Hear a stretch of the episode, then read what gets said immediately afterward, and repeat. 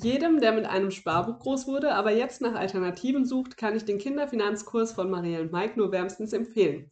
Durch den Kurs fiel es meinem Mann und mir viel leichter, eine Entscheidung zur Geldanlage für unser Kind zu treffen, unter Berücksichtigung der vielen verschiedenen Möglichkeiten. Nun haben wir ein Junior-Depot eröffnet und hoffen, unserem Kind ein gutes Startkapital zum 18. Geburtstag überlassen zu können. Finanzen, Familie und Liebe. Herzlich willkommen zum Beziehungsinvestoren-Podcast. Wir sind Marielle und Mike. Let's talk!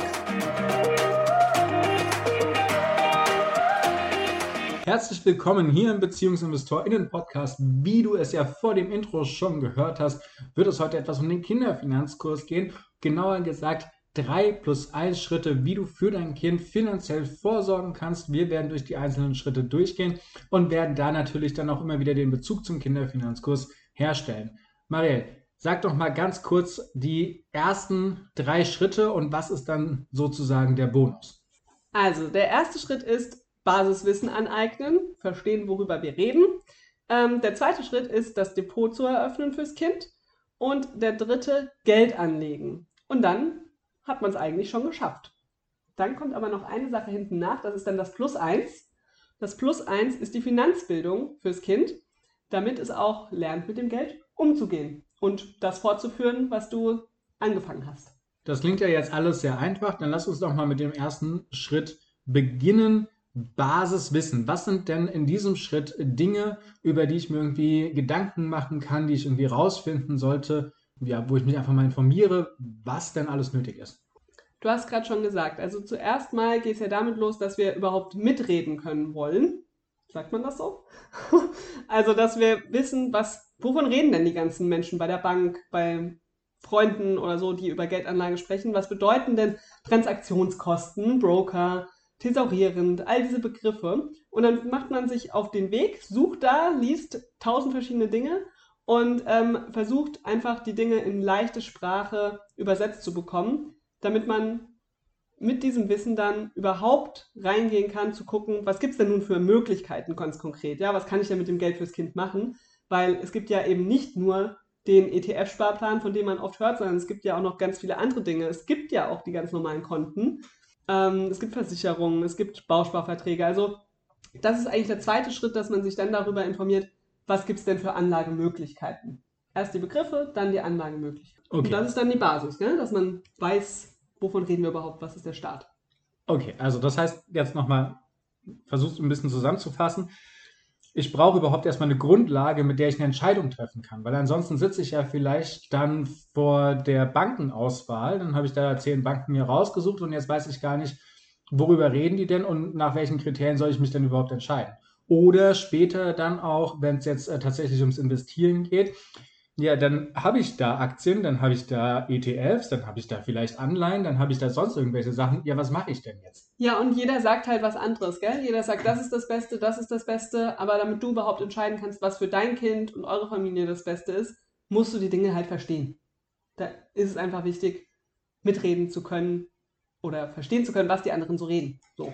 Genau, weil ansonsten, meinetwegen, du entscheidest dich für ein ETF, das hast du mal gehört, aber was ist denn überhaupt ein ETF? So, und dann hast du die Auswahl, ähm, ausschüttend oder thesaurierend. Also, wenn du nicht weißt, was ausschüttend und thesaurierend ist, dann kannst du an dieser Stelle auch gar keine Entscheidung treffen. Und deswegen ist es so wichtig, diese Grundvokabeln, sage ich mal, die, die zu können. So, und das findest du natürlich in diversen Blogartikeln, in diversen YouTube-Kanälen, in diversen Büchern oder eben auch bei uns im Kinderfinanzkurs, wo wir das alles auf einen Blick sauber aufgeschrieben haben und erklärt haben. Und was in diesem Basiswissen eben auch noch total wichtig ist, ist tatsächlich einmal, ja, sich zu überlegen und festzulegen, wie soll denn auch meine finanzielle Vorsorge fürs Kind aussehen? Aus welchen Komponenten soll die denn bestehen? Und Marielle, da wolltest du ja gerade in deinem zweiten Schritt drauf hinaus, ne? Was sind denn überhaupt die Produkte? Was habe ich denn für Anlagemöglichkeiten? Und dann natürlich auch zu entscheiden, ja, in welchem Maße sollen die denn befüllt werden? Sollen die alle gleich befüllt werden? Liegt man auf eine Sache eine, eine höhere Gewichtigkeit? Wie sieht es da mit der Finanzbildung aus? Wie sieht es mit einem Notgroschen aus und so weiter? Zu dem Thema haben wir übrigens auch ein kostenloses Angebot. Morgen Abend am 29.11. um 20 Uhr gibt es den Live-Workshop mit uns, von uns, zum Vorsorgedreieck für Kinder. Und da geht es genau darum. Also wie teile ich denn die Vorsorge auf? Weil es eben nicht nur um Geldanlagen geht, sondern es geht auch um andere Dinge. Wenn ihr da noch mit dabei sein möchtet, es gibt maximal 100 Plätze. Es gibt aber auch eine Aufzeichnung. Das heißt, ähm, wenn du sagst, morgen Abend passt jetzt nicht, aber ich würde es mir am Mittwochmorgen dann angucken, einfach mal in den Show Notes auf den Link klicken, Platz sichern, weil natürlich die Aufzeichnung nur an diejenigen geht, die angemeldet sind. Weiter geht's, Mike. Das ja, war jetzt so ein spontaner Einschub hier, hat so gut gepasst. Auf äh, zum zweiten Schritt, Marel. Was war der nochmal? Genau, da haben wir gesagt, das ist dann tatsächlich eine Depoteröffnung, wenn man sich jetzt dafür entschieden hat, ähm, ja, an die Börse gehen zu wollen fürs Kind. Na, wir sagen halt einfach, finanzielle Vorsorge fürs Kind kommt nicht drum herum zu investieren. Genau. Und da ist aus unserer Sicht die einfachste Möglichkeit, damit zu beginnen, eben über die Börse und dafür brauchst du ein Depot. Und deswegen ist das der zweite Schritt. Genau, und da kommt dann meistens zuallererst mal die Frage bei den meisten Eltern auf, mache ich das jetzt in meinem Namen oder im Namen des Kindes? Da gibt es nämlich viele Vor- und Nachteile. Und an der Stelle bleiben ja ganz viele auch hängen gell? und machen dann nicht mehr weiter, gehen gar nicht in die Depoteröffnung. Da hatten wir letzte Woche auch so ein bisschen in dem Geldblockaden-Podcast-Folge drüber gesprochen. Ähm, ist aber tatsächlich was, was immer wieder in der Community aufkommt, wo ich weiß, dass viele sehr, sehr lange recherchieren zu den Vor- und Nachteilen. Aber wenn man die Entscheidung dann getroffen hat und egal ob im eigenen Namen dann oder im Namen des Kindes, also Hauptsache ihr habt die Entscheidung getroffen, dann ist die Frage, welche Bank? Und dann gibt es wieder in die Recherche. Und ähm, ihr kennt bestimmt diese ganzen Testberichte online, diese ganzen Testseiten, wo man sich dann durchwühlen kann durch die ganzen Kriterien, schauen kann, was sind die jeweiligen Vor- und Nachteile, wer hat welchen Test gewonnen. Und ja, irgendwann gilt es auch da eine Entscheidung zu treffen, gell? Welche Bank ist die richtige für mich? Ja, und dann ist noch die Frage, wie funktioniert das jetzt tatsächlich auch mit der Depoteröffnung? Also gerade wenn ihr euch jetzt für das Depot im Namen eures äh, Kindes entscheidet, dann gelten ja nochmal etwas andere Regeln, als wenn du das jetzt auf deinen eigenen Namen machst. Und da ist dann auch wieder die Frage, was ist dafür nötig und wie plant ihr äh, das Ganze ein? So. Und wenn ihr äh, das alles rausgefunden habt, dann äh, seid ihr soweit, auch euer Depot zu eröffnen. Genau. Und dann nicht abschrecken lassen, wenn während der Depoteröffnung das Thema Freistellungsauftrag aufkommt. Ähm, da wären wir wieder bei so einem ähm, unhandlichen Begriff. Auch das ist machbar. Es gibt ganz viele Vorlagen, wie man das ausfüllen kann. Ja, und äh, Freistellungsauftrag ist dann eben auch was, wo man sich das Ganze nochmal ausfüllt. Es geht super schnell. Es ist an sich kein großer Aufwand. Ähm, man muss nur wissen, wie es funktioniert. Wie mit so vielem im Leben. So sieht es auch aus. Bei diesem Schritt ist es so, dass du die meisten Informationen oder eigentlich fast alle Informationen verstreut findest oder bei uns im Kinderfinanzkurs gebündelt, Schritt für Schritt mit Videoanleitungen, mit Gegenüberstellung und allem drum und dran. Sogar mit Checklisten, was du alles an Unterlagen brauchst, wo du quasi wirklich ausdrucken, ankreuzen, abhaken kannst. Ja, dann nichts mehr im Wege steht. Dann würde ich auch sagen, der Weg ist frei zu Schritt 3. Wunderbar, ich wollte schon immer mal rein hier im Podcast. Ja, und ähm, auch wenn es ums Geldanlegen geht, dann gibt es natürlich auch wieder ganz viele Begriffe, die so durch die Gegend fliegen, indem man sich dann erstmal einliest, ja, weil ich kann nicht sagen, ich recherchiere jetzt, welches ist das beste, die beste Aktie oder das beste, der beste ETF für mein Kind, wenn ich nicht weiß, was thesaurierend bedeutet, was vielleicht auch so ein paar Bilanzbegriffe bedeuten von Unternehmen, also Eigenkapitalquote, Kurs-Gewinn-Verhältnis, solche Dinge, dass man das zumindest grob überreißen kann, was das ist. Ja, oder auch bei ETFs tatsächlich, wie so ein Factsheet aussieht und was man da konkret rauslesen kann. Ne? Was bedeutet das denn, was da drin steht? Genau. Und auch einfach die Unterscheidung, gell? Was ist denn ein ETF überhaupt? Was ist denn der Unterschied zu einem aktiven Fonds? Was ist denn mit den Aktien? Was haben denn Aktien mit einem ETF zu tun? Das ist zuerst mal wirklich wichtig, dass man da so ein bisschen einen Gesamtdurchblick kriegt. Und dann fragen sich viele direkt schon, okay, wie mache ich das jetzt? Mache ich jetzt einmal im Monat, gehe ich in mein Depot rein und kaufe das dann? Kann ich das irgendwie automatisieren? Es gibt ja diesen Begriff Sparplan. Wie funktioniert ein Sparplan? Kann ich den jederzeit stoppen? Wie kann ich den verändern jederzeit? Ähm, also was sind da die Möglichkeiten, die Rahmenbedingungen? Und ist es vielleicht besser, lieber einmalig einen größeren Betrag zu investieren oder lieber immer kleine Beträge? Also ja, so diese Unterscheidung Sparplan oder Einmalinvestition ist dann oftmals die nächste Hürde, die viele so im Kopf haben. Ja, oder auch ab wie viel Euro kannst du denn anfangen? Ja? Wie viel Euro lohnt sich das denn für dich? Und das ist auch eine Frage, da brauchst du eine Antwort drauf. Also, ne, sonst, sonst sagst du, okay, naja, also ich höre irgendwie immer 100 Euro im Monat sollten es schon sein, aber momentan sind es bei mir irgendwie nur 25 Euro oder 10 Euro, da kann ich ja noch gar nicht anfangen. Also das heißt, auch da brauchst irgendwie eine fundierte Antwort drauf, äh, damit du ins Handeln kommen kannst. Genau, und um ins Handeln zu kommen, ist dann die nächste Frage meistens, ja, was kaufe ich denn jetzt von diesen 100 Euro oder den 25 Euro? Kaufe ich da ein bestimmtes Unternehmen, kaufe ich einen bestimmten ETF, einen bestimmten Fonds und warum? Wie macht es vielleicht auch Sinn, um auf das Thema Sicherheit zu kommen, ähm, das Gesamtdepot zu strukturieren? Das nennt man dann Portfolioaufbau. Wie könnte man das machen? Was hat das jeweils für Implikationen? Und ähm, dann eben die passenden Produkte dazu auch auszuwählen. Genau, da können wir einfach mal ein Beispiel nennen. So der, der Klassiker, den du auch wiederum in sehr, sehr vielen Podcasts und äh, YouTube-Videos und so weiter hören wirst, ist diese 70-30-Verteilung. Also das heißt, 70 Prozent gehen auf äh, einen World ETF und 30 Prozent in Emerging Markets, also Schwellenländer. Und selbst bei dieser klaren Aussage, eigentlich vermeintlich klaren Aussage, fängt es dann eben ja schon an. Ja, welchen Welt-ETF nehme ich denn?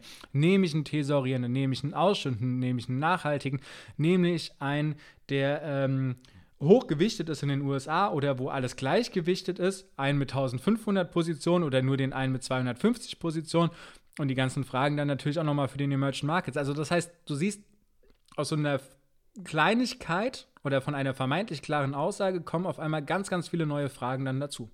Genau, und es gibt halt inzwischen weit über 2000 verschiedene ETFs. Da haben wir noch nicht über aktive Fonds gesprochen, sondern nur über passive Fonds. Einzelaktien gibt es so viele, wie es Unternehmen gibt, die halt als Aktiengesellschaft gelistet werden. Also das ist einfach eine ganze Menge und da das Richtige auszuwählen, da muss man eben auch sich klar sein, was sind denn meine Kriterien? Ja, also es kann sowas sein wie irgendwie, wie groß ist das Ganze, wie alt ist das Ganze. Also da gibt es so typische Kriterien, aber vielleicht gibt es auch das ein oder andere Kriterium, was für dich selbst besonders wichtig ist.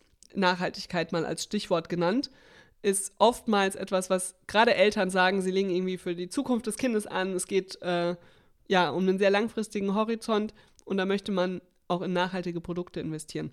Kann ein Kriterium sein.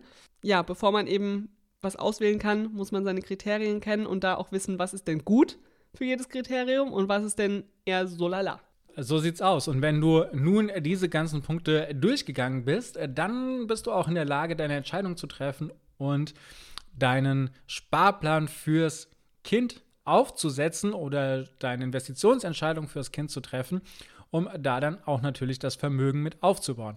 Auch hier gilt bei all den Informationen, die da drin sind, das ist nichts, was wir jetzt neu erfunden haben, sondern du wirst es verstreut über Bücher, Blogartikel und äh, Videos und Podcasts finden und dir zusammeneignen können oder du kommst einfach in den Kinderfinanzkurs und du kriegst es dort Schritt für Schritt in einfacher Sprache erklärt. Genau, weil ähm, man kann sich das Wissen eben, wie du gerade gesagt hast, über Jahre zusammensammeln. Oder im Kinderfinanzkurs, da weiß ich einfach, da haben die bisherigen Teilnehmerinnen das geschafft, den in zehn Tagen durchzuarbeiten, inklusive Umsetzung. Also inklusive Depot eröffnen und Sparplan einrichten. Weil einfach die ganzen Checklisten drin sind und wir euch da wirklich Schritt für Schritt durchführen. Genau, und dann gibt es natürlich noch die Möglichkeit, dass du sagst, nach ja, so viel Hickhack um das ganze Thema äh, rum, ich äh, suche mir jetzt einfach, nehme einfach meine Bank, wo ich schon bin, da öffne ich jetzt ein Depot und dann fange ich einfach mal an. Auch das ist legitim, das findest du zum Beispiel in zwei Blogartikeln von uns, einmal zum ETF und einmal zu Aktien. Äh, wo wir selbst mehr oder minder auch so vorgegangen sind. Also auch das ist eine total legitime Möglichkeit. Wenn du jetzt aber sagst, naja, du möchtest aber da mehr an die Hand genommen werden. Du möchtest da äh, diese Schritt-für-Schritt-Anleitungen haben, weil du vielleicht Angst hast, was falsch zu machen oder ganz neu auf dem Gebiet bist. Dann sagen wir, da haben wir was für dich, wo du das sehr kompakt und sehr einfach erklärt bekommst. So, und jetzt haben wir ja gesagt, drei plus ein Schritt. Der eine Schritt ist noch die Finanzbildung. Die ist super wichtig. Ich würde fast sagen, wichtiger als die ersten drei Schritte, weil wenn du deinem Kind keine Finanzbildung mitgibst, was passiert dann, wenn es irgendwann erwachsen ist? Es muss noch nicht mal unbedingt das Geld auf den Kopf hauen, aber es weiß einfach nicht, wie es damit umgeht. Es weiß nicht, wie es selbst das Geld weiter vermehren kann. Es weiß nicht, wie es grundsätzlich mit ähm, dem Haushalten kann, was es hat oder reinkommt jeden Monat. Und da ist Finanzbildung einfach wahnsinnig wichtig. Es ist weiterhin in der Schule ein viel zu geringes Thema. Als Eltern, wenn du selbst sagst, ich bilde mich jetzt in Finanzdingen fort, ich lerne das jetzt mit dem Depot, ich mache das jetzt alles und es dann deinem Kind nicht weitergibst, ist einfach total schade. Ja, dazu habe ich tatsächlich gestern ein sehr, sehr interessantes Gespräch geführt. Äh, Einstieg war über unser Buch, was ja im Februar erscheint die, die Frau hat gesagt, dass sie mit ihrer Mutter ständig in einem Konflikt war und ihre Mutter ihr immer vorgeworfen hat, du kannst nicht mit Geld umgehen, du kannst nicht mit Geld umgehen, du kannst nicht mit Geld umgehen. Und sie dann irgendwann entgegnet hat, ja, aber woher soll ich es denn auch können? Wir haben hier in der Familie nie über Geld gesprochen, in der Schule war es auch kein Thema. Also woher soll ich denn gelernt haben, über Geld, mit Geld umzugehen? Und ich finde, das hat es so unfassbar gut auf den Punkt gebracht. Ja, und da ist natürlich ein großer Hebel die Frage Taschengeld, wie viel zahlen, wie viel ähm, sollte das Kind da irgendwie auch zur freien Verfügung haben, gell? was muss man mit Taschengeld überhaupt kaufen. Also diese Taschengeld-Sache ist einfach ein riesiger Hebel, um dem Kind Umgang mit Geld beizubringen. Und da gibt es einfach so ein paar Basics, die man wissen sollte, wie Taschengeld eben zu einem guten Finanzbildungsinstrument wird. Und dann ist natürlich immer die Frage, wie alt ist das Kind gerade, was braucht es? Wie kann es Finanzwissen mit Spaß aufsaugen und da wirklich ein positives äh, Mindset auch zu Geld entwickeln. Das ist eben der, der Schlüssel tatsächlich, gell? Dem Kind dann Spaß auch am Geld vorzuleben und eben nicht so eine vorwurfsvolle, negative Stimmung zu der ganzen Thematik zu verbreiten. Genau, wir sagen ja mit diesen vier Themen, da seid ihr gut aufgestellt, das sind die Basics, damit kann jede Person anfangen. Und dann haben wir gesagt, naja, aber vielleicht fehlen noch so ein paar Spezialthemen die jetzt in dem Kurs ja schon erweitertes Wissen darstellen würden, die den Kurs unnötig aufblähen und äh, teuer machen würden. Und deswegen haben wir gesagt, komm, wir packen das in Zusatzmodule.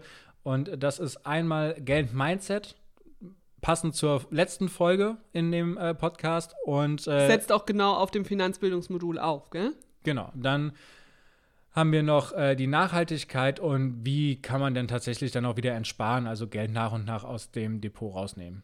Genau, bei dem letzten Modul Entnahmestrategien sind auch noch die Steuern mit dabei, ein allseits beliebtes Thema. Kommen aber doch immer wieder spezielle Nachfragen. Es ist für Kinder nicht so ein Riesenthema, beziehungsweise wird erst später Thema. Aber es ist gut, wenn man von Anfang an darauf vorbereitet ist, was da alles so kommen kann. Gell? Wir wissen ja alle, wie das ist mit, den, mit dem unliebsamen Steuerthema.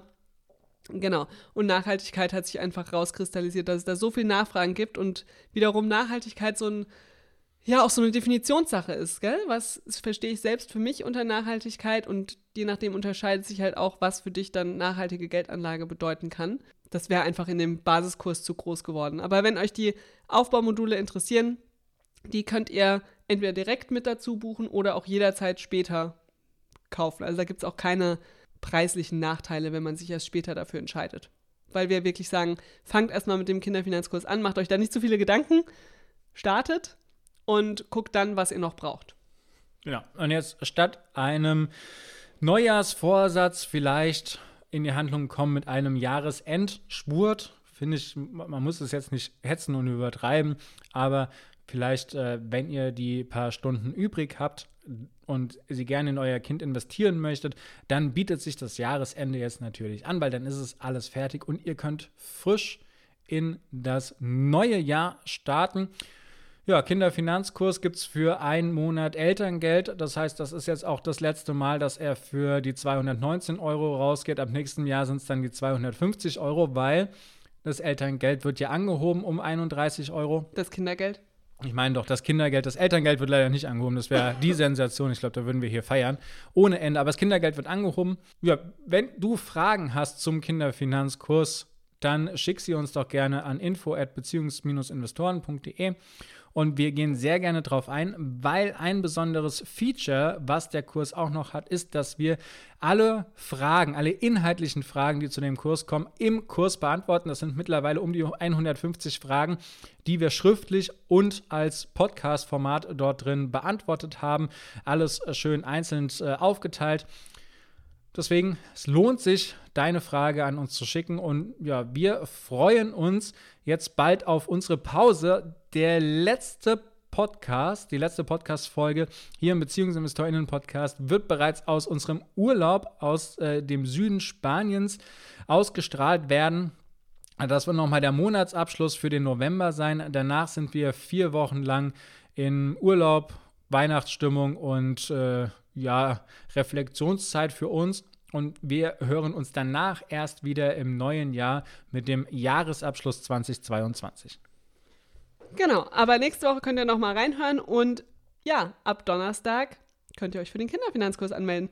Wir freuen uns, wenn wir ganz viele von euch morgen Abend im Workshop sehen und wünschen euch eine wunderbare Woche bis zum nächsten Mon Montag hier im BeziehungsinvestorInnen-Podcast. Thank you.